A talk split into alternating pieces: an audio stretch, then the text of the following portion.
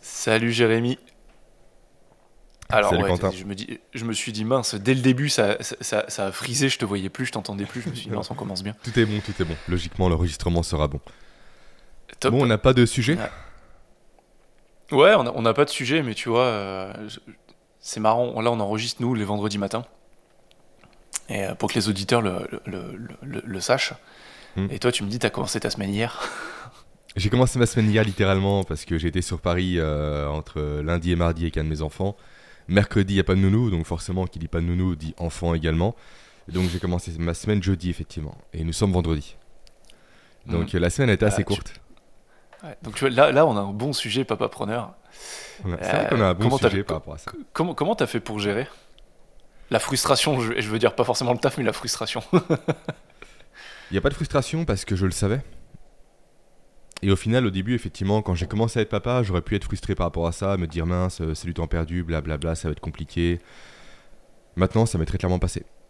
Et en fait, depuis que j'ai euh, appliqué, on va dire, par rapport à mon propre business de base, euh, les principes de la théorie du chaos dans mon organisation, autrement dit, qu'il faut arrêter d'espérer euh, croire qu'il est possible de tout verrouiller, de tout contrôler, d'avoir une semaine qui soit planifiée de 8h du matin jusqu'à 20h du lundi au, au- au vendredi. C'est impossible, car constamment il y a de la, votel- de la volatilité qui arrive, y a des enfants qui sont malades, des déplacements à Paris, une nounou qui est pas là. Donc à partir de là, j'ai dit ok, mon agenda maintenant, il faut qu'il soit le plus libre possible. Donc on en a déjà parlé, je crois, de mémoire, mais j'ai 1h30 de, euh, de vide tous les jours dans mon agenda. Hmm. Donc déjà, grâce à ça, en cas d'imprévu, là c'est pas un imprévu parce que c'était planifié, mais en cas d'imprévu, je peux du coup facilement déplacer mes blocs de travail sur mes temps libres Hmm. pour pouvoir tout faire assez facilement.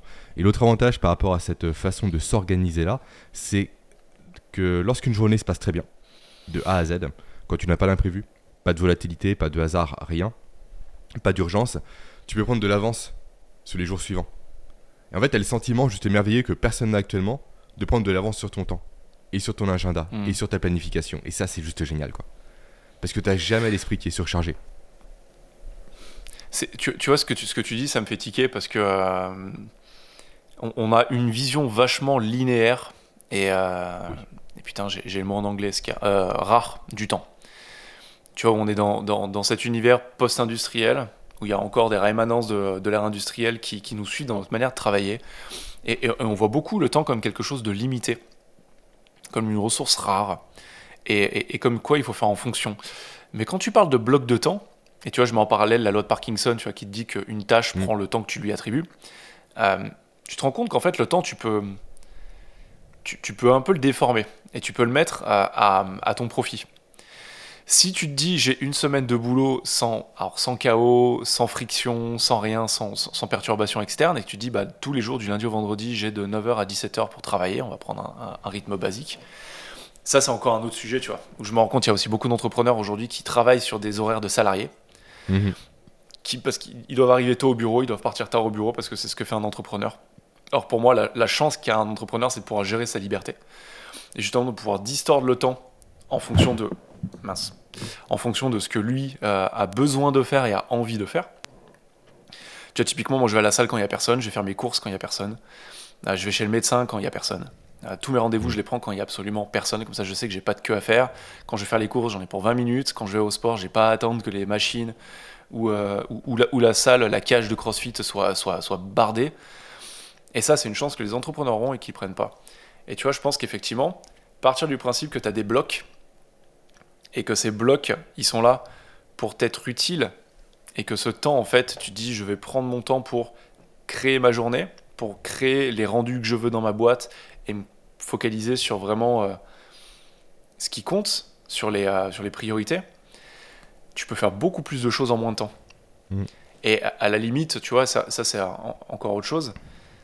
Euh, beaucoup d'entrepreneurs recherchent la perfection, ou euh, maintenant ils parlent plus de perfection, mais d'excellence dans ce qu'ils font. Et, et- et pour moi, de ce que je vois aujourd'hui euh, en travaillant avec des entrepreneurs depuis trois ans, c'est il y a quand même beaucoup de procrastination déguisée derrière. Toujours. C'est hein. pas parfait, donc je me le lance pas. C'est pas parfait, donc je lance pas. Alors que tu vois, souvent, 80%, quand, t'es prêt- quand un produit ou un service ou une idée elle est prête à 80%, il faut la lancer. On en parlait récemment en plus par message vocal, toi et moi, de, de ça. ouais. Ouais, carrément, t'as raison. ouais. Mais euh, c'est vrai qu'il y a cette forme de procrastination là, mais t'as également l'autre procrastination qui dit ok, j'ai pas assez d'informations à disposition pour me lancer. Du coup, je cherche plus d'informations. Ouais, En fait, tu bah, crois que tu et ça, travailles, en plus, aujourd'hui, avec les podcasts, les vidéos, les livres, on est en plein dedans. là. Complètement. En fait, tu, tu penses avancer, sauf que tu te mens toi-même parce que tu ne fais que retarder l'échéance finale. Mais tu te Mm. dis ok, je travaille. Effectivement, je fais des recherches, je prends des notes, je teste les choses. Hmm. Mais en fait, t'es là pour réellement peindre la girafe, quoi. Tu cherches à gagner du temps par rapport à toi-même. Je, je- je vais être, je vais être totalement transparent. Tu, tu vois ce que tu me dis, ça m'envoie directement à moi en fait. Et, euh, et ce que j'ai pu faire les six derniers mois, on en parlait juste avant, avant, d'en- avant d'enregistrer, Mm. où, où- où la semaine dernière, je me suis dit, ça, ça arrive à, à- à énormément d'entrepreneurs, où la semaine dernière, je me suis dit, j'arrête tout. j'arrête tout, j'en ai marre, ça, ça- ça me saoule. C'est pas que les choses vont mal, mais c'est que les choses vont pas comme je veux. Et, et- et ça, tu vois, c'est la différence entre ce qui se passe dans nos têtes et la réalité. Je me dis, j'aimerais que mon business aille, aille dans, dans cette dynamique-là. Et j'arrive pas à avoir cette dynamique, donc ça me fatigue, donc je m'épuise, donc j'essaie de forcer sur plein de choses. Et en fait, je me rends compte, et c'est- une, des vertus de la- D'ailleurs, il y, a un- il y a un super bouquin de, de Seth Godin, qui n'a rien à voir avec le marketing, hein, qui doit faire 95 ou 100 pages, je crois, qui s'appelle The Deep. Et Mhm. c'est sur l'art de l'art et les vertus de l'abandon, de l'échec et de l'abandon. Il est génial. C'est un manuel de philosophie à lui tout seul. Enfin, comme Seth Godin sait faire, quoi. Pour ceux qui connaissent pas, le saint patron des marketeurs. Mais pas que. Et, tu vois, une de ces vertus de l'échec, c'est que quand je me suis dit, putain, j'en ai marre, j'arrête, je vais juste bloquer. Je vais me trouver une mission, je vais aller voir un pote qui a une entreprise de bâtiment ou un truc, et je vais me vider la tête pendant trois mois, et je vais faire des rénovations, parce que j'aime bien bricoler. Et on verra où ça me mène. Et ben 48 heures après, je me suis rendu compte, quand j'ai regardé ce que je faisais dans la journée, que il y avait quand même pas mal de choses que je faisais pour m'occuper. Pour moi, j'avais dans ma tête créé un, un narratif, un, scénario, une histoire qui disait que c'était important, qu'il fallait que je continue à me former sur telle, typologie euh, de choses, qu'il fallait que je continue à me former sur euh, non pas vendre mes coachings, mais comment euh, créer de meilleures conversations. Alors que fondamentalement, c'est des choses que je sais faire, mais je me, je me suis vu en fait regarder, je sais pas, plein de vidéos, prendre des formations sur le sujet, relire des bouquins pour me dire est-ce que je fais vraiment bien les choses? Et, et tu vois, ça fait partie de ces moments où tu dis, tu donnes des conseils, mais tu te rends compte qu'en fait, au quotidien, tu les appliques pas vraiment. De temps en temps, où tu t'en écartes. Et, et- et c'est marrant ce que tu dis, parce que je me reconnais là-dedans. Ou des fois, il y a des moments où tu dis, mais euh, je, prê- enfin, je- je prêche certaines choses, et, et j'avais beaucoup de busy time, en fait. Tu vois, c'était du Mhm. temps dans mon agenda où je m'occupais. Alors que fondamentalement, aujourd'hui, le type de business que j'ai, c'est un business relationnel, où je crée de la relation avec mes clients. Et une fois que j'ai contacté 3-4 personnes dans la journée, que j'ai mes clients en coaching, que je me suis formé un peu, j'ai pas grand chose d'autre à faire. Mais j'allais sur, euh, j'allais créer du contenu sur Instagram, j'allais créer du contenu sur mon podcast, j'allais créer du contenu sur LinkedIn pour me dire non non, il faut que tu t'occupes parce que c'est ce qu'un entrepreneur fait. Et fondamentalement, à faire ça, en fait, tu, tu, tu vides ta jauge d'énergie, tu nuis à ta créativité, tu nuis à ton bien-être, tu es moins percutant, et ce qui crée un sentiment un peu d'anxiété, de stress, et tu dis, ok, comment est-ce que je le comble En accumulant de l'information. Mm. Et tu t'enfermes à nouveau du coup dans une vision plus salariée que entrepreneur. C'est ça. Parce que tu ça. occupes Et au ton final, temps à nouveau de 8h à 17h. Parce que c'est comme ça Eh, qu'on a appris à l'école, c'est comme ça qu'on a appris au travail, du coup je le répercute à nouveau dans l'entrepreneuriat. Et c'est vrai que c'est dommage. Complètement. Tu, tu vois, je, je- les entrepreneurs, ils ont tous des, des besoins, des désirs différents qu'ils essayent d'assouvir euh, à travers l'entrepreneuriat. Mais il y en a un, je pense, qu'on partage absolument tous, c'est ce besoin de liberté. Mm. Moi, tu vois, un de mes rôles, très vite, quand je commence à travailler avec un client, c'est de comprendre quel est son besoin. Pas le besoin exprimé, parce que souvent, je me rends compte que quand la personne me contacte, c'est avec un besoin, mais ce besoin, en fait, c'est un besoin de surface, c'est pas le vrai besoin qu'il y a à assouvir. C'est pas le vrai objectif euh, que la personne va me montrer. Mais ce besoin de, liberté, il est toujours là, il est toujours omniprésent. Et, et- et le- et l'entrepreneur, il est plein de paradoxes. C'est qu'il a souvent un énorme besoin de liberté, mais il va créer quelque chose qui va plus l'enfermer qu'au- qu'autre chose, tu vois. Mhm. Que ce soit dans une structure physique, dans une structure temporelle, ou en embauchant des personnes de manière physique, qui fait que ben, lui, à la base, il voulait de la liberté, effectivement financière. Ça, souvent, il arrive à l'acquérir quand, euh, quand, quand il réussit, financièrement. Mais à côté de ça, il voulait aussi de la liberté pour que cet argent lui serve à aller voyager, aller au golf, faire ce qu'il veut, travailler différemment, travailler moins, gérer son temps comme il veut. Et au final, il, a troqué un 9 heures, euh, un, un 35 heures, 38 heures par semaine contre un 60 heures, 70 heures. Euh, et il est complètement enfermé et il prend moins de vacances et il se repose moins et les week-ends il a la tête au taf et au final il voit moins ses potes et il voit moins de monde et, et cette liberté qu'il a drivé au début pour créer euh, sa boîte euh, ça devient une liberté lointaine de se dire ouais mais dans 5 ans je l'aurai ouais mais dans 10 ans quand j'aurai atteint tel seuil de chiffre d'affaires quand j'aurai atteint tel objectif je l'aurai Sauf que t'as pas la garantie d'être là dans 5 ans, t'as pas la garantie d'être là dans 10 ans, t'as pas la garantie que ta boîte elle soit encore là dans 5 ans ou dans 10 ans. Et ça fait partie des choses de se dire le temps, si tu le prends pas, pour ça j'en reviens à cette notion de, tu vois, distordre la réalité, distordre la temporalité plutôt. Ce temps, si tu le prends pas, que tu le crées pas, tu l'as jamais. Il y a plusieurs choses super intéressantes euh, sur lesquelles euh, j'aimerais rebondir. Déjà, cette notion de temps, effectivement, on peut changer également sa perception du temps au niveau cognitif. Hmm. Et ça, c'est un sujet Le qui temps, est passionnant. Complètement, on l'a tous remarqué. Euh, une situation, des fois, ton enfant tombe, le temps passe au ralenti. Bah, Littéralement. hier, Tu le vois tomber, en plus, toi, t'es figé. Le paradoxe, c'est Bah, là, tu- bah, tu pas vois, mais tu vois l'action ralentie. Hi- Hier, Em- Emilia a pris un vélo sans roulette. On était en bas. Et elle est montée sur le vélo. Elle s'est mise à pédaler. Elle avait jamais fait de vélo sans roulette. On n'avait jamais essayé. Et avec sa mère, on était mais, mais sur le cul. Mais vraiment, mais qu'est-ce qui se passe? C'est incroyable. Elle est montée sur le vélo, elle s'est mise à pédaler, elle tournait, machin, elle freinait. Je dis, mais qu'est-ce qui, est en train de se passer là? Je suis dans la Matrix, je suis dans le multivers, il se passe un truc pas normal. Et elle était à fond, pendant 20 minutes elle pédale, elle tombe pas une fois, elle évite les voitures euh, qui étaient sur le parking et tout. Je me dis, mais c'est incroyable. Elle me dit, ah, j'ai envie d'aller sur le trottoir. Et nous, en fait, on était emballés. On s'est dit, ok, bah, on va sur le trottoir. Elle est allée sur le, sur le trottoir. Elle s'est viandée. Elle a voulu freiner, mais elle a mis un coup de guidon. Il y avait un muret à côté. Et je l'ai vu vraiment au ralenti tourner, se retourner, me regarder comme ça. Et pas, elle s'est éclatée la tête contre le muret, elle s'arrachait tout là, elle a, elle a un hématome sur l'oreille et tout. J'ai vu la chute au ralenti. Donc, Et le temps, entièrement raison. n'est pas une notion qui est linéaire. Ouais. Ah, complètement pas. On peut distordre le temps, comme tu l'as dit. Et euh, c'est marrant parce que Nathan fait du vélo également tout seul maintenant. Et tout comme toi, ça arrivait vraiment en un claquement, en un claquement de doigts. Coup, il s'est mis dessus, Mm. il a pédalé. Maintenant, il lève les jambes, C'est il génial se ce moment. et tout. et C'est ça incroyable ce moment. C'est vraiment incroyable. ouais. Et c'est flippant aussi parce que euh, déjà, il grandit Ouais, vite. tu dis, Et en plus, maintenant, il y a des dangers en plus qui apparaissent. La parce route, que là tu dis, c'est génial, mais s'il se boite, c'est pas, en- pas une boîte en courant quoi. Celle-là, il peut se faire très va très, pas être très, la très même. mal. Ça va pas être la même. Ouais. Et euh, l'autre élément également sur lequel je voulais rebondir, c'est le fait qu'aujourd'hui, on a plein d'opportunités comme entrepreneur. Mm. Et on veut constamment toutes les saisir. Et ça, c'est un gros Ouais. problème que j'ai eu à mon niveau. Je voulais constamment tester les formations, tester les choses, tester les formats, essayer des canaux d'acquisition, essayer des méthodes marketing. Constamment, constamment. Et je me suis dit récemment, en fait, stop. Tu vas te focus sur un seul et unique produit que tu vas Ouais, chercher à poncer un maximum, à surdévelopper, tu vas de surdélivrer dessus. Complètement, ouais. Mm. Maintenant, tu vas te focaliser à fond dessus et t'ignores le reste. Je vais pas Mm. ignorer à vie le reste, pas du tout. Mais durant un laps de temps, je vais me focaliser à 200% sur un seul élément pour en faire la Mm. meilleure chose possible. Et une fois que ce sera la meilleure chose possible, j'irai à côté. Après, on peut se dire, ok, mais comment on peut-on savoir qu'on se trompe pas de voie On peut pas savoir. Malheureusement, on peut Non. pas. La seule façon, en fait, de l'anticiper plus que de le savoir, c'est de, euh, de prendre du recul sur ce qu'on fait et de noter concrètement ce qu'on fait en termes d'objectifs, ce que l'on réalise et l'écart entre les prévisions et la réalisation. Pour voir le plus tôt possible quand ajuster les choses. C'est un peu l'image de la, la conduite. Si constamment, quand tu conduis dans la dernière seconde pour mettre un grand coup de volant, tu prends des super risques.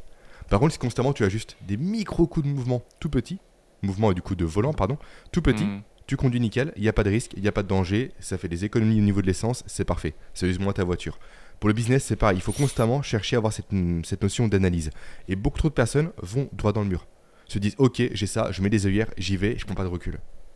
Et au bout de six mois, mince, le projet est un échec, mais je veux pas abandonner. Pourquoi? Parce que j'ai mis trop de temps der- derrière. J'ai mis trop d'argent sur le projet. J'ai mis trop d'investissement, trop d'émotionnel. Du coup, il y a le biais des coûts irrécupérables qui arrivent. Je veux pas arrêter, je continue, je double la mise, je me vautre. Et là, c'est la merde. Ouais. Effectivement, se focaliser sur un seul but durant potentiellement 3 mois, 6 mois, le déterminer à l'avance, se dire ok, dans 6 mois, si j'ai pas tel chiffre d'affaires, tel résultat, si j'ai pas atteint tel but, on pivote. Mais par contre, durant ces 6 mois-là, je ne change pas de direction. Je prends du recul, j'analyse, je fais des micro-ajustements, mais le but doit rester le même, peu ou prou le même. Hmm. Et je pense qu'on peut réellement avancer comme ça parce que 6 mois, c'est pas grand chose. C'est assez pour valider un projet, mais c'est pas trop pour ruiner sa carrière. En quelque Hmm. sorte. Donc, euh, Il ouais, y, y a cette notion-là, effectivement, d'avoir trop de choses à disposition actuellement, quoi. Qui peut poser Il y, a, y y plein de choses hyper intéressantes tu vois, dans ce que tu dis. euh. La première, c'est effectivement le pouvoir du nom. Tu vois, hier, Oui. hier, je suis retombé sur, sur une vidéo d'Alex Hormozzi euh, qu'il avait sorti il y a un an. Je l'avais vu il y a, peut-être pas un an quand il est sorti, mais il y a 6-8 mois. Et c'est euh, The Billionaire Anti-Routine. Et en fait, où il déconstruit, il dit euh, Moi, tous- tous les milliardaires que je connais, euh, les multimillionnaires que je connais, ils n'ont pas toutes les routines euh, dont les, les gourous de la productivité parlent.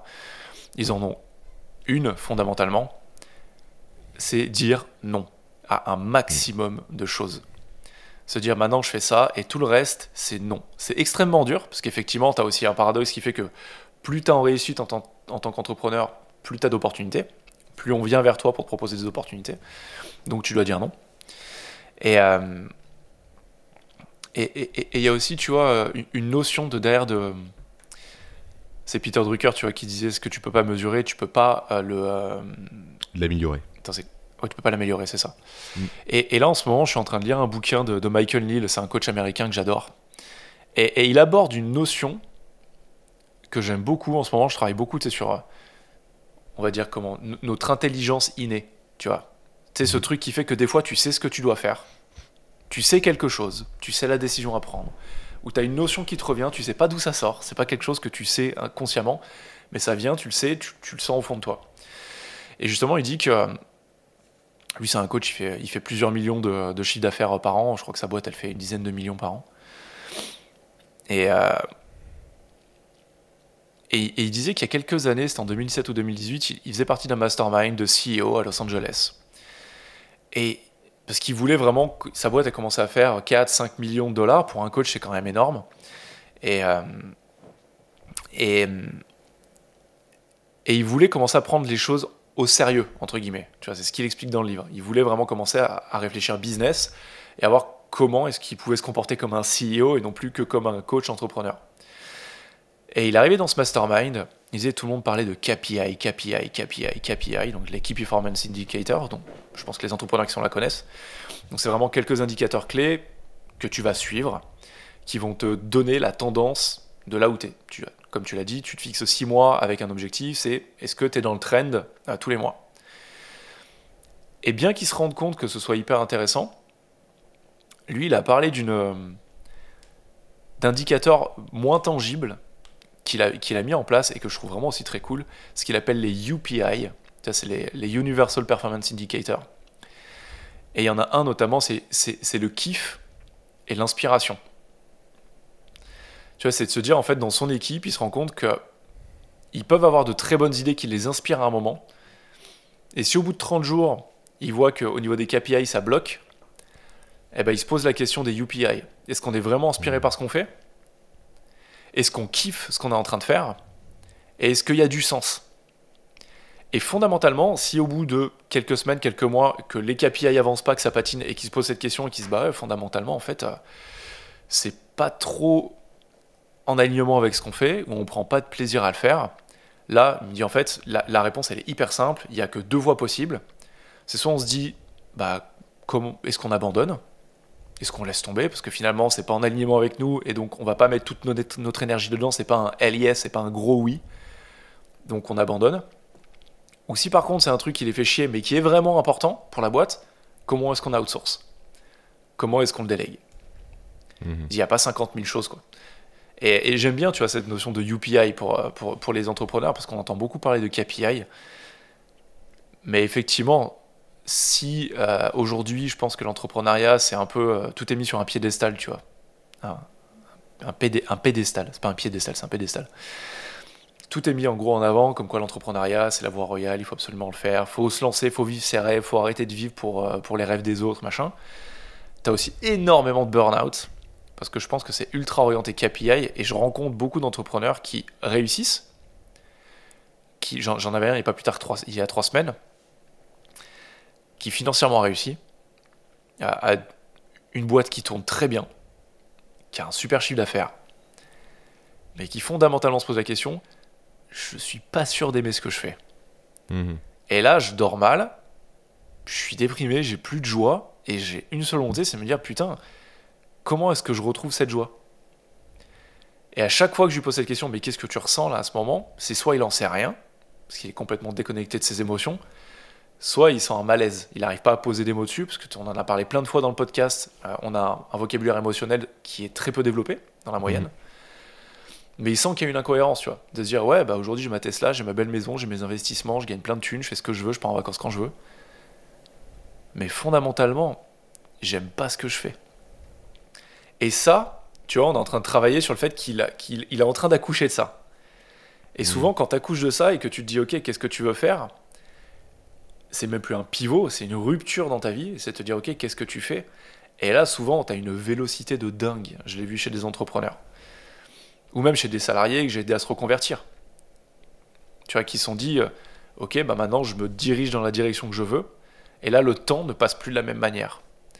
J'en reviens à une idée que je voulais te partager tout à l'heure. C'est une citation d'Albert Einstein qui dit euh, euh, Tu es assis sur un banc à côté d'une femme sexy, le temps passe en un claquement de doigts.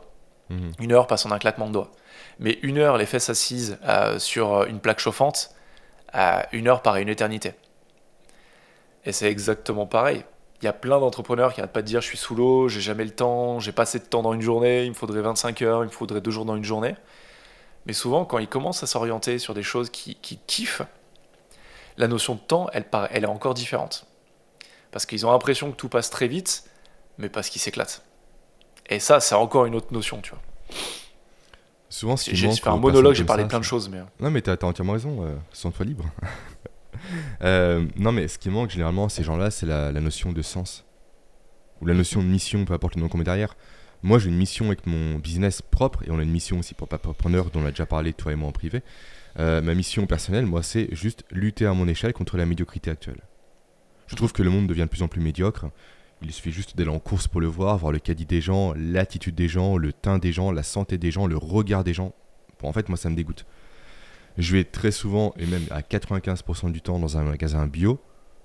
Je suis désolé, mais c'est mieux. T'as moins l'attitude morose. L'attitude presque provocatrice aussi des gens. C'est terrible. T'as les gens T'as une consommation plus intentionnelle, ouais. Ouais, les gens sont en hypermarché sont en méforme. En plus, ce sont des néons agressifs. C'est ça qu'on se rend pas compte quand on est constamment baigné là-dedans. Quand depuis des années on va en hypermarché. Mais quand durant des mois, tu mets pas les pieds dedans et tu y retournes en soirée, c'est que des néons ultra violents. C'est que aseptisé. C'est que des promotions. C'est que du vif. C'est que du bruit. C'est que de l'agressivité. Tout le monde tire la gueule. Mhm. Et c'est terrible. Et moi, c'est qu'à mon échelle, avec mon business à moi, pas avec Papapreneur, la mission est différente, mais avec mon propre business, mon but, c'est commencer à faire prendre conscience aux personnes de la médiocrité et que leurs comportements ont une incidence directement sur leur physiologie, qui elle-même a une incidence sur leur productivité, leur santé, leur bonheur, pour que eux, après, in fine, puissent communiquer ces valeurs-là à leurs enfants. C'est ça. Et du coup, ayant cette mission-là, je sais où je vais. Et c'est vrai que pour moi, ce que je fais actuellement a du sens. Mais une personne, effectivement, qui fait un business que pour gagner de l'argent, entre guillemets, une fois que tu as Mm. gagné l'argent, tu fais quoi? Il n'y a plus de mission derrière. Il n'y a plus de but. Il n'y a plus d'envie. Hmm. Du coup, il n'y a plus de dopamine.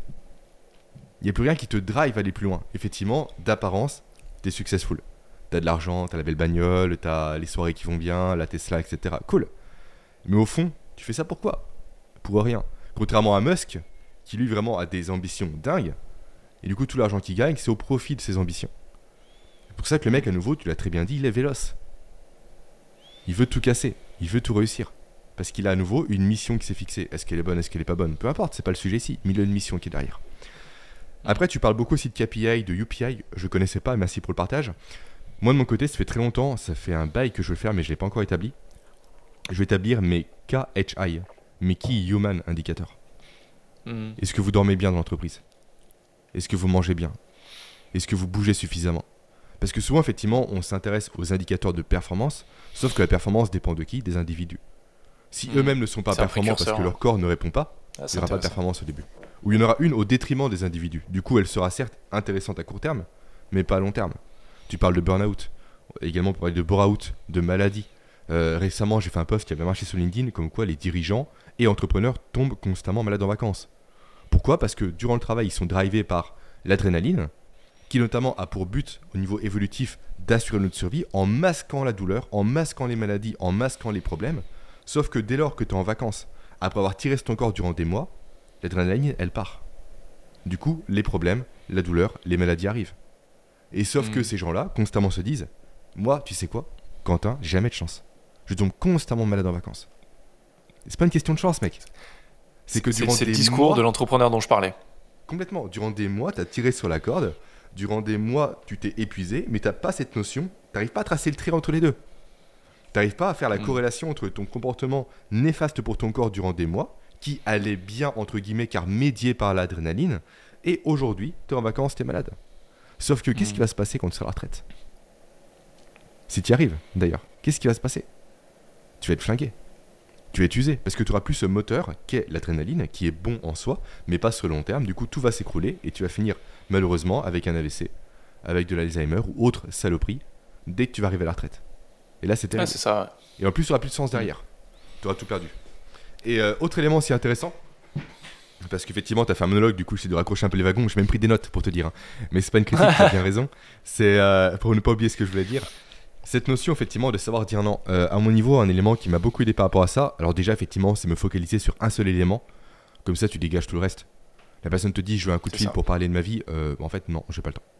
Et également, ce qui m'a beaucoup aidé dans mes choix et décisions du quotidien, c'est établir mes mantras. En fait, j'ai deux mantras santé, sécurité. Grosso modo, Mm. mes décisions maintenant vont dans le sens ou ne vont pas dans ce sens-là. Si c'est pas dans ce sens-là, je dis non. Si c'est dans le sens, c'est oui. C'est con, mais santé, sécurité. C'est assez large. Santé, c'est ma santé, celle de mes proches, c'est mon physique, c'est une performance sportive. Sécurité, c'est l'argent, c'est le domicile, c'est beaucoup, de choses. Mais au moins, je sais, j'ai un cap à suivre. Le cap, c'est santé, sécurité. Quand tu me proposes une- un choix, une décision, un appel avec toi, est-ce que ça répond à santé, sécurité? Si c'est non, eh ben c'est non. Si c'est oui, ok, on peut creuser, potentiellement s'appeler. Mais effectivement, Mhm. les gens aujourd'hui n'ont pas de boussole. Il faut une boussole dans la vie. Parce que sans boussole, tes choix partent dans tous les sens. En fait, on, a tous une boussole, mais elle n'est pas identifiée. Ce que tu appelles mantra, j'appelle ça valeur, fondamentalement. Oui. Et, et effectivement, tu, mais, mais c'est pareil. Et je peux que te rejoindre à 300% sur le sujet parce que tu vois, c'est un, c'est un des premiers trucs que je traite avec tous mes clients. C'est peut-être une des premières questions quand on commence à bosser ensemble que je leur pose. Tu connais tes valeurs? 99,9% me disent Ouais, ouais, alors il y a ça, il y a ça, ouais, il y a peut-être aussi ça. C'est pas clair, c'est pas identifié. Mm. Tu vois, je sais que moi, mes trois valeurs principales, c'est la créativité, la simplicité et la croissance. C'est mes trois valeurs qui drivent tout ce que je fais. Et comme toi, en fait, une fois que ça c'est clair à ton esprit, t'as pas besoin de matrice décisionnelle complexe pour prendre des décisions. Parce que chaque décision tombe dans le cadre de tes valeurs et te dit est-ce que ce que je m'apprête à faire, c'est simple? Est-ce que je vais, pour, pour le coup, faire preuve de créativité Et est-ce que ça va me faire grandir Est-ce que ça m'amène de la croissance personnelle, financière, intellectuelle, ce que tu veux? Si ça rentre pas là-dedans, il y a des trucs qui peuvent paraître hyper intéressants et tu peux te dire non, soit un gros non, soit un non, pas pour l'instant. Parce que pour l'instant, c'est pas Mhm. aligné, pour l'instant, c'est pas une priorité. Mais, euh, mais c'est vrai que souvent, tu vois, j'ai des clients qui me, qui me demandent des matrices euh, de prise de décision pour prendre des décisions plus simples. Fais la les deux seules choses que tu puisses utiliser pour prendre de bonnes décisions, c'est apprendre à, à, mieux interagir avec tes émotions et avec tes pensées et à connaître parfaitement tes valeurs. Parce qu'une fois que tu as ça, les décisions, elles se prennent toutes seules. Ça veut pas dire que des fois, tu n'as pas des décisions où tu sens que tu as le cœur qui va d'un côté et la raison qui va de l'autre, et tu te dis, ouais, j'aimerais faire ça, mais par contre, émotionnellement, j'ai envie de faire ça, par contre, intellectuellement, je sais que c'est pas le bon moment, ou que c'est pas bon, que ça va pas dans le cadre actuel. Et des fois, dire non, c'est pas toujours évident. Mais une fois que tu as ces, euh, cette capacité à créer un cadre clair, les décisions, elles se prennent bien plus facilement. Tu as entièrement raison. Et c'est important de l'avoir Mm. à l'es- à l'esprit, que ça peut être un mantra, tu peux l'appeler des valeurs, tu peux appeler ça une boussole, tu peux appeler ça ce que tu veux. Mais, euh, mais c'est une aide à la prise de décision géniale, la clarté, Et même dans le couple. Bien sûr. C'est con, mais c'est bien de se poser Travailler sur ensemble. ces valeurs de couple, Voilà, complètement. Savoir où on va ensemble, où on ne va pas ensemble. Moi, toi, typiquement, avec mon ex, la première vraie relation, euh, ce qui m'a marqué, ce qui a marqué du coup la séparation aussi, on était au restaurant, elle et moi. Euh, J'avais quel âge? Peut-être une vingtaine d'années, peu importe. On mange et on parle un peu de notre vision de la vie future. Elle, elle avait cette vision d'une petite maison, calme, sans prise de tête, avec des boulots paisibles. Moi, c'était côté entrepreneuriat qui ressortait. Je veux faire des choses, je veux réussir, je veux avancer, je veux vraiment euh, changer les choses, tu vois. Et après l'échange, tu as eu un grand silence, d'environ 5-6 minutes. On ne savait plus quoi se dire. Et là, tu vois que la rupture a été créée. Et tant mieux, parce que du coup, nos valeurs n'étaient pas les mêmes. Mais il faut mieux le Ouais, découvrir bon le maintenant que dans 10 ans, une fois que tu as des enfants, que tu as une maison, que tu as un crédit, etc. Mais c'est vrai qu'il faut se poser. C'est vrai, Stéphane Edouard appelle ça, lui, le. hum, un youtubeur assez connu. Le. Mince, forcément, ça m'échappe. Le carnet de route ou la feuille de route. La feuille de route de chaque personne, c'est ça en fait. Ta feuille de route, c'est quoi? Qu'est-ce que tu veux à court terme, à moyen terme, à long terme? Quelles sont tes valeurs, quels sont tes projets? Mais ça, il faut le faire à deux. Il faut l'établir, il faut l'acter. Parce que sinon, Ouais. effectivement, on va droit dans le mur. Et en plus, ces décisions du couple sont beaucoup plus simples. Est-ce qu'on fait ça? Mm. Ok, on s'attache à nos valeurs de base. Maintenant, du coup, ça correspond pas aux valeurs. On fait pas ça. Hmm. Tu, tu vois, c'est, je crois que c'est dans le chapitre 3 ou 4 de mon livre, là, de Indéboulonnable, où je parle de justement créer. Et, et- et a posteriori, tu vois, je changerai le, titre du chapitre. J'avais appelé ça la roadmap vers le succès. Donc c'est la fiche de route, Mm. effectivement. Et là, aujourd'hui, je l'appellerais plus une roadmap vers, la- vers une vie réussie. Et c'est Mm. ça, c'est connaître ses valeurs, développer certaines compétences, savoir prendre des décisions. Une fois qu'en fait tout ça est posé clairement, il faut que tu aies le bon partenaire pour ça. Et sachant que les valeurs peuvent également évoluer. On sur Complètement. Moi, je les revois tous est je, je les revois, je les revois tous les ans. Tous les ans, je refais Mhm. un point sur mes valeurs. Souvent, je remarque qu'elles bougent pas. Mais par exemple, en fonction des étapes de vie, tu vois là, le podcast c'est papa preneur. Donc il y a un avant être papa, un après être papa, et euh, peut-être un avant être entrepreneur et après être entrepreneur. Mhm. Euh, les valeurs bougent. Quand je suis devenu papa, moi, les valeurs, on va dire relatives à la sécurité, sont passées bien, bien en, avant. Alors que quand j'étais juste en couple, pas marié, même si ça fait 13 ans qu'on est ensemble avec Apolline, les valeurs de sécurité, elles sont beaucoup plus basses. Parce que tu te dis, au pire, je foire. Au pire, j'ai mes parents, j'ai les parents de ma femme, on, on sera jamais à la rue. Quand tu commences à être papa, bah, les valeurs de sécurité, ou maman, hein, eh bah, elles, elles sont beaucoup plus prégnantes, elles prennent plus de poids. Et c'est vrai qu'effectivement, c'est pas parce que tu as fait une fois l'exercice de quelles sont mes valeurs, quel, quel est mon cap dans ta vie, que c'est bon, c'est parti pour la vie. C'est pareil pour une entreprise. C'est des choses qui évoluent en fonction des projets, en fonction de ton évolution personnelle aussi. Hmm. C'est bien, Après, c'est que la question qui, qui souligné. peut, qui peut se poser, c'est comment on, on met en place ces valeurs. À mon niveau, je vais partager un peu la méthode que j'ai fait euh, et que je fais également tous les ans quasiment. C'est lister tout ce qui m'intéresse, tout ce que j'ambitionne, tout ce que je veux. Et après, c'est commencer à réduire un maximum avec des mots valises. Hmm. Tu vois, je veux gagner de l'argent. Je veux pouvoir euh, partir en vacances quand je veux. Je veux faire mon sport quand je veux. Ok, ça par exemple, c'est la liberté. Ok. Maintenant, on crée potentiellement la sécurité. Où il y a également l'argent. Potentiellement la maison. Potentiellement un sport de Mhm. combat. Potentiellement des économies. Ok, hop, mot valise, sécurité. Et l'idée vraiment, c'est d'aller presque à la notion atomique. Vraiment à l'atome des valeurs qu'on peut avoir. Parce que si Ouais. vous avez 10 valeurs, vous en avez pas. Littéralement. Pour moi, le maximum, c'est 3. Parce qu'à nouveau, en fait, le cerveau humain, c'est très simple. C'est comme un tour de magie. Comment fonctionne un illusionniste? Il vous montre une main pour faire le tour de passe-passe dans l'autre main. Pour capter l'attention d'un côté, pour la détourner de l'autre. Ces trop de valeurs, c'est pareil. Le cerveau va se détourner de l'intention principale. Donc se focaliser sur deux ou trois valeurs, pour moi, c'est le grand maximum. Je sais pas ce que t'en penses, mais Complètement. vraiment. Si, si. Et, et aujourd- aujourd'hui, tu vois, je fais la promotion de mon livre, hein, mais euh, pareil, il y a un chapitre justement sur les valeurs, parce que fondamentalement, pour moi, c'est hyper important. Je sais même pas si, d'ailleurs, c'est pas dans la roadmap vers le succès. Peut-être dans le tout premier chapitre, qui êtes-vous? Ouais, je crois que c'est dans le tout premier chapitre. Et, fondamentalement, le raisonnement, il est le même. C'est, euh, tu vois, j'ai mis une liste, il doit y avoir peut-être une centaine de valeurs potentielles dedans. Et le but, c'est de se dire, prenez 20-30 minutes sur un papier, une une feuille Excel, sur ce que vous voulez, notez, enfin déjà entourez sur, euh, sur le papier les valeurs qui pour vous vous correspondent. Après, vous les transposez sur un papier et vous les remettez sous des valeurs valises. De te dire, euh, par exemple, euh, pour moi, l'art c'est important, l'esthétique c'est important, la créativité c'est important, euh, l'originalité c'est important. Bah, peut-être que tout ça, ça va sous le chapeau de la créativité. Tu vois Mhm. et, tu- et en fait, plus, plus tu vas faire la méthode de l'entonnoir, plus tu vas retomber sous quelques valeurs. Et je te rejoins 100%, il ne doit pas y avoir plus de 5 valeurs. Si tu as plus de 5 valeurs, c'est encore trop large. Le mieux, c'est d'en avoir 3, 5, pas plus. 3, ça me paraît Parce bien. de toute façon, après, personne après, t'arrives pas à les retenir. Non, puis, puis même, du coup, ça dilue les décisions aussi. Ouais. Parce que plus tu as de valeur, plus potentiellement tu peux dire oui à beaucoup de choses. Sauf que, comme on l'a dit Des- des précédemment, en fait. Ouais. Non, j'allais dire, des valeurs, c'est des priorités. Et tu vois, c'est exactement pareil. Il y a un dicton qui dit si tu as plus de 3 priorités euh, dans une journée, c'est que tu pas de priorité. Les valeurs, c'est pareil. Si tu plus de 3 valeurs, c'est que tu pas de valeur euh, identifiée, clairement. On est bien d'accord. Et du coup, ça empêche euh, cette notion de dire non aux choses. Parce que Mm. plus tu as de possibilités, plus le oui va s'imposer, C'est ça. naturellement. Et nous, ce qu'on recherche aujourd'hui, c'est le non, c'est pas le oui. Et à nouveau, on est beaucoup plus crédible par rapport aux autres, même par rapport à soi-même, en disant non régulièrement. Parce que s'engager dans tous les sens et ne pas tenir ses engagements, on passe pour un con. Mm. Je suis désolé. Alors, soit on passe pour un con, soit on sacrifie son boulot ou sa vie euh, privée pour faire la tâche sur laquelle on s'est engagé.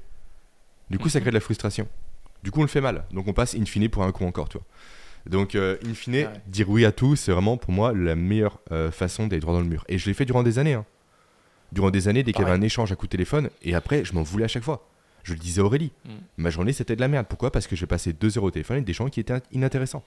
Je dis pas que ces gens sont intrinsèquement inintéressants. Certains le sont, oui, effectivement. Mais intrinsèquement, mes valeurs ne correspondaient pas à la nature de l'échange.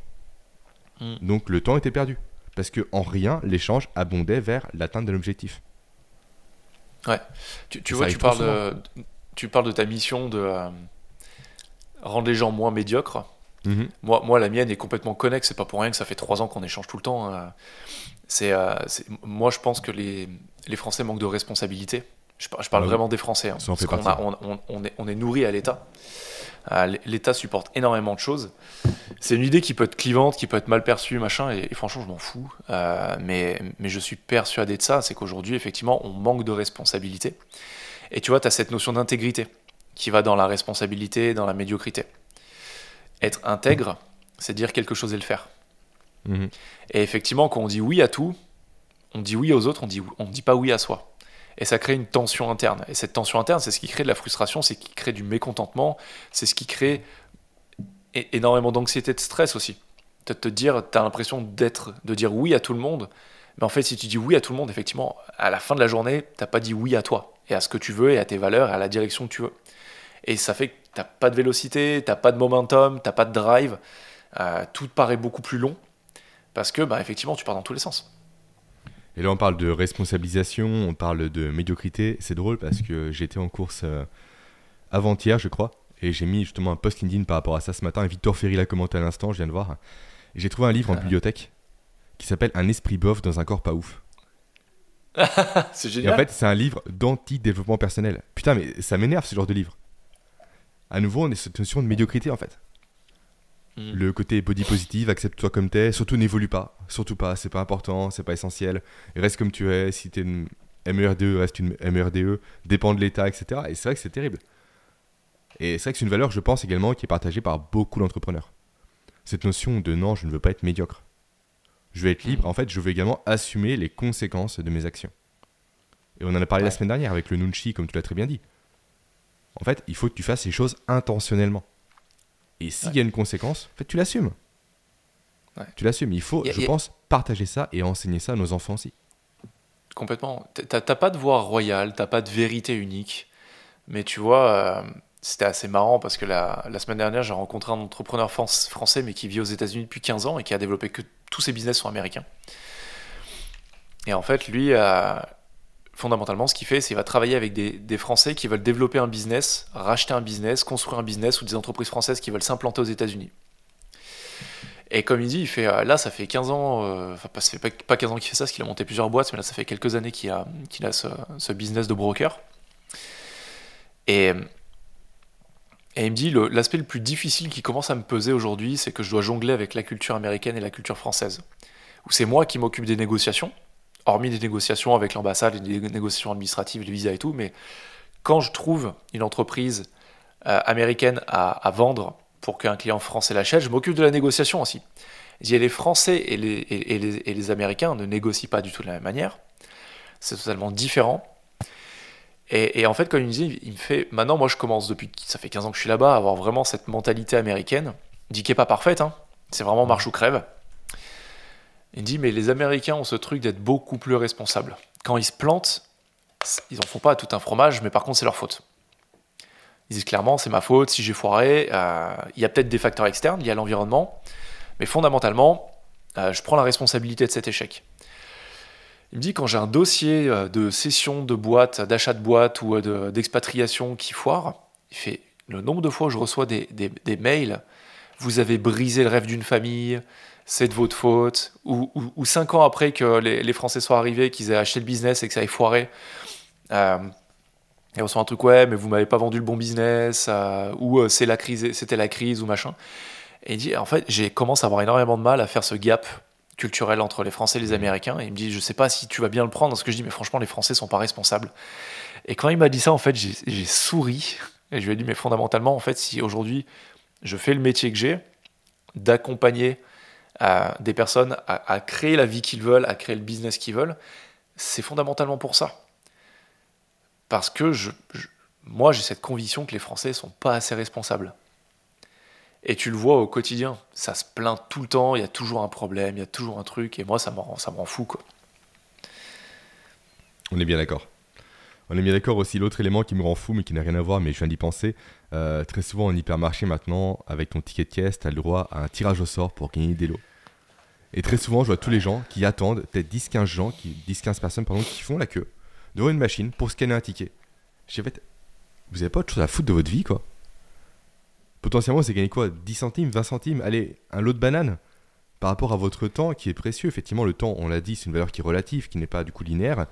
Mais bordel, moi, quand on me dit ça, voulez-vous le ticket pour la loterie? Je m'en fous réellement de ta loterie. Laisse-moi rentrer chez moi, faire mon sport, profiter de ma vie, quoi.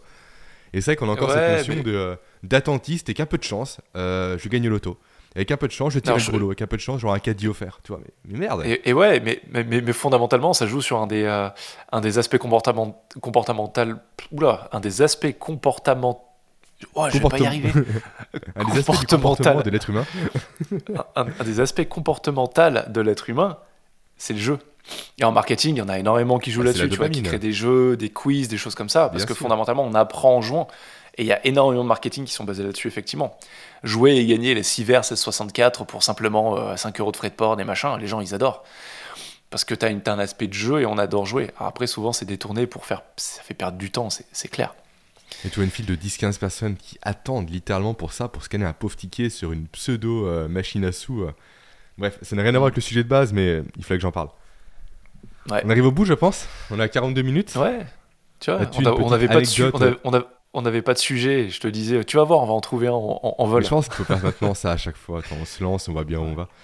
Et euh, as-tu une euh, anecdote à partager pour, pour terminer par rapport à Emilia, par rapport à, ton quotidien ou autre, ou, non? Pour récompenser les derniers auditeurs, on va dire. Écoute, je, je, vais, pas, parler de trucs, euh, de, trucs dégueulasses, mais en ce moment, tu vois, ma fille, elle, me, elle, est en plein paradoxe. Alors je pense c'est parce qu'elle sait qu'elle attend un petit frère et une petite sœur enfin sa maman en, l'occurrence attend un petit frère une petite sœur, mais elle régresse énormément. On, dirait un bébé de 6 mois dans un corps de 4 ans, où elle part gna gna gna gna gna gna comme ça, mhm. c'est c'est insupportable. Et à côté de ça, tu vois, là, cette semaine, eh ben, elle a arrêté de mettre des couches la nuit. Euh, elle s'est mise à faire du vélo.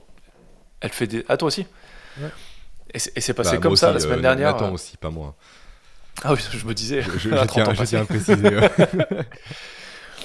Mais, mais, ça, tu vois, c'est des moments de fierté qui sont trop cool.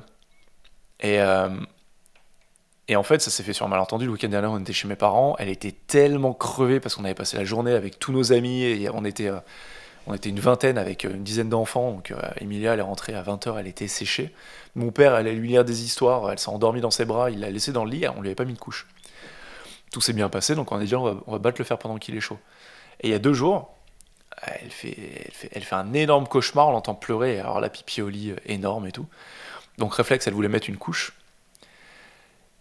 Et, c'est là où tu vois, je lui ai juste rappelé, et c'est marrant parce que c'est un truc que je fais avec mes clients, à quel point elle est, elle est puissante, à quel point elle est courageuse, et à quel point elle, est capable d'y arriver.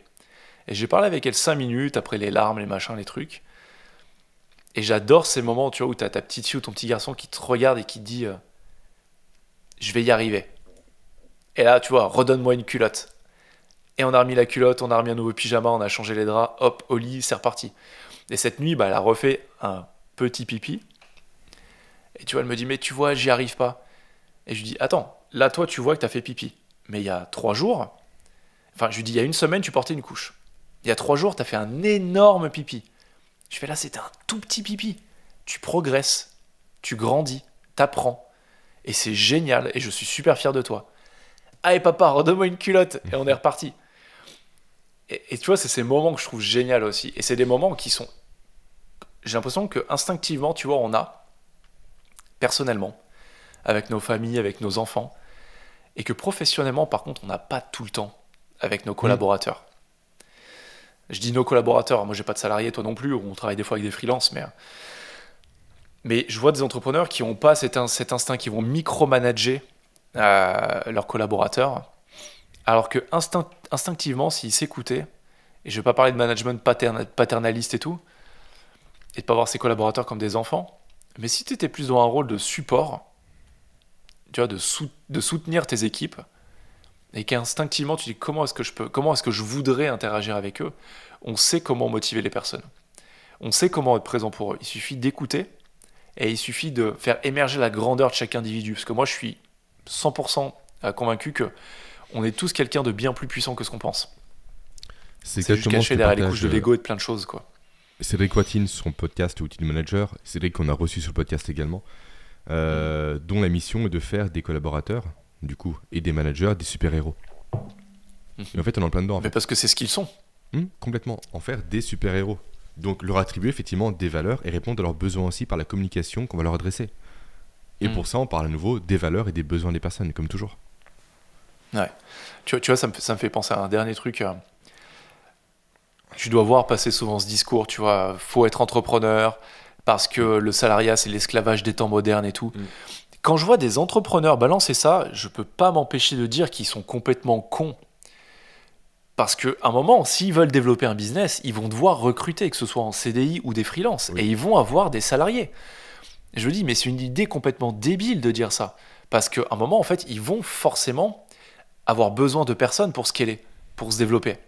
Et si tu as cette mentalité de dire, regarde, c'est mes esclaves, même inconsciemment, hein, mais comment est-ce que tu vas avoir des collaborateurs engagés? Aujourd'hui, j'ai vraiment.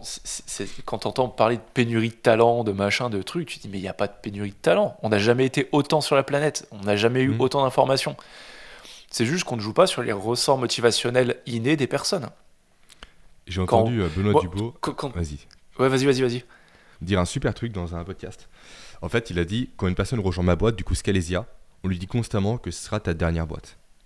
Soit parce que tu vas rester là du coup à vie tellement c'est génial, soit parce que tu vas te lancer l'entrepreneuriat tellement on va t'inspirer. Hmm. Je trouvais ça super puissant en fait comme phrase. En fait, c'est le dernier job salarié. Soit tu restes avec hmm. nous, soit tu te barres, mais du coup tu crées ton truc. Tu n'iras jamais voir ailleurs tellement on va s'éclater ici. Tellement tu vas être la hmm. star, tellement tu vas être fort, tellement tu vas être puissant avec nous. Et j'ai adoré cette phrase, elle m'a réellement marqué euh, dans son échange. Et, tu vois, j'en vois plein qui se diront, euh, qui, se diront ouais, mais c'est bien beau, mais c'est pas la réalité. On s'en fout. On s'en fout que ce soit vrai ou pas. Ce qui compte, c'est l'intention qu'il y a derrière. Toi, en tant mm. qu'entrepreneur, quelle intention tu as envers tes collaborateurs, envers ton business, envers toi-même? Parce que c'est comme les valeurs, les choses changent. Tu peux pas garantir ça. Par contre, quand tu pars de l'intention de dire, moi, en tant que, que CEO, fondateur d'une boîte, mon intention, c'est de faire en sorte de tout donner pour que mes collaborateurs soient heureux au travail et qu'ils aient envie de rester, S'ils restent 5 ans, 6 ans, 7 ans et qu'ils partent et qu'ils montent leur boîte, génial. S'ils partent pour un autre projet, une autre boîte, voilà, c'est pas grave. Mais du moment où tu as cette intention de te dire ce sera ta dernière boîte parce que soit tu resteras à vie avec nous, soit tu le montres à la tienne tellement t'es inspiré, c'est énorme. Mm. Et c'est une bonne dynamique. Complètement. Faut qu'on l'ait Benoît sur le podcast. De quoi? Faut qu'on l'ait Benoît sur le podcast. Euh, logiquement, c'est dans les tuyaux, hein, c'est dans les tuyaux. Mais... C'est dans les tuyaux. Maintenant que c'est lancé, euh, Benoît, si tu écoutes, on t'attend. Hein. Moi, de mon côté, effectivement, j'ai deux anecdotes à partager cette semaine. Euh, la première, euh, j'ai encore mal au dos. On en a parlé ensemble hier. Et du coup, quand j'ai commencé ma, ma, première séance de sport de la semaine, à savoir mercredi en rentrant de Paris, je me dis, allez, avec un peu de chance, avec la bonne position, le bon axe, le bon mouvement, le dev couch, il va passer. Quoi. Donc je me motive, ok, j'ai ma série à 115 kg à faire. Je commence, je m'allonge, je sens une petite douleur, je suis barre à vide. J'ève la barre, douleur de chien à vide. J'ai hurlé. Je dis, ok, on va éviter. On va essayer avec les haltères. Ça marche pas. On va essayer en écarté couché. Ça marche pas. Donc, euh, effectivement, cette notion aussi, on en parle très souvent avec Quentin, de savoir s'écouter. L'obsession. J'aurais pu insister, hein. j'aurais pu très clairement insister. Je pense que plus jeune, je l'aurais fait. Sauf que les dégâts auraient été considérables. Tout ça pourquoi? Pour une séance en plus, pour en louper par la suite 10 potentiellement, parce que je me serais déchiré un truc. Donc là, on verra bien. J'ai rendez-vous chez l'ostéopathe bientôt. On verra ce que ça donne. Mais juste écoutez-vous aussi. Et ça fait écho du coup aux managers ou aux entrepreneurs qui tombent malades uniquement en vacances. Parce que précédemment, ils ne se sont pas écoutés. Donc écoutez-vous, c'est super important. À nouveau, le véhicule que vous avez, c'est le plus important. Si votre corps ne fonctionne plus, ah, rien n'ira. Ah mince, clairement. je te perds juste à la fin. Et la deuxième chose qui n'est pas. Alors je sais pas, je, je vais meubler un peu parce que je sais pas si vous allez. euh, Ah c'est bon, on t'a retrouvé Jérémy. Ça a frisé juste à la fin.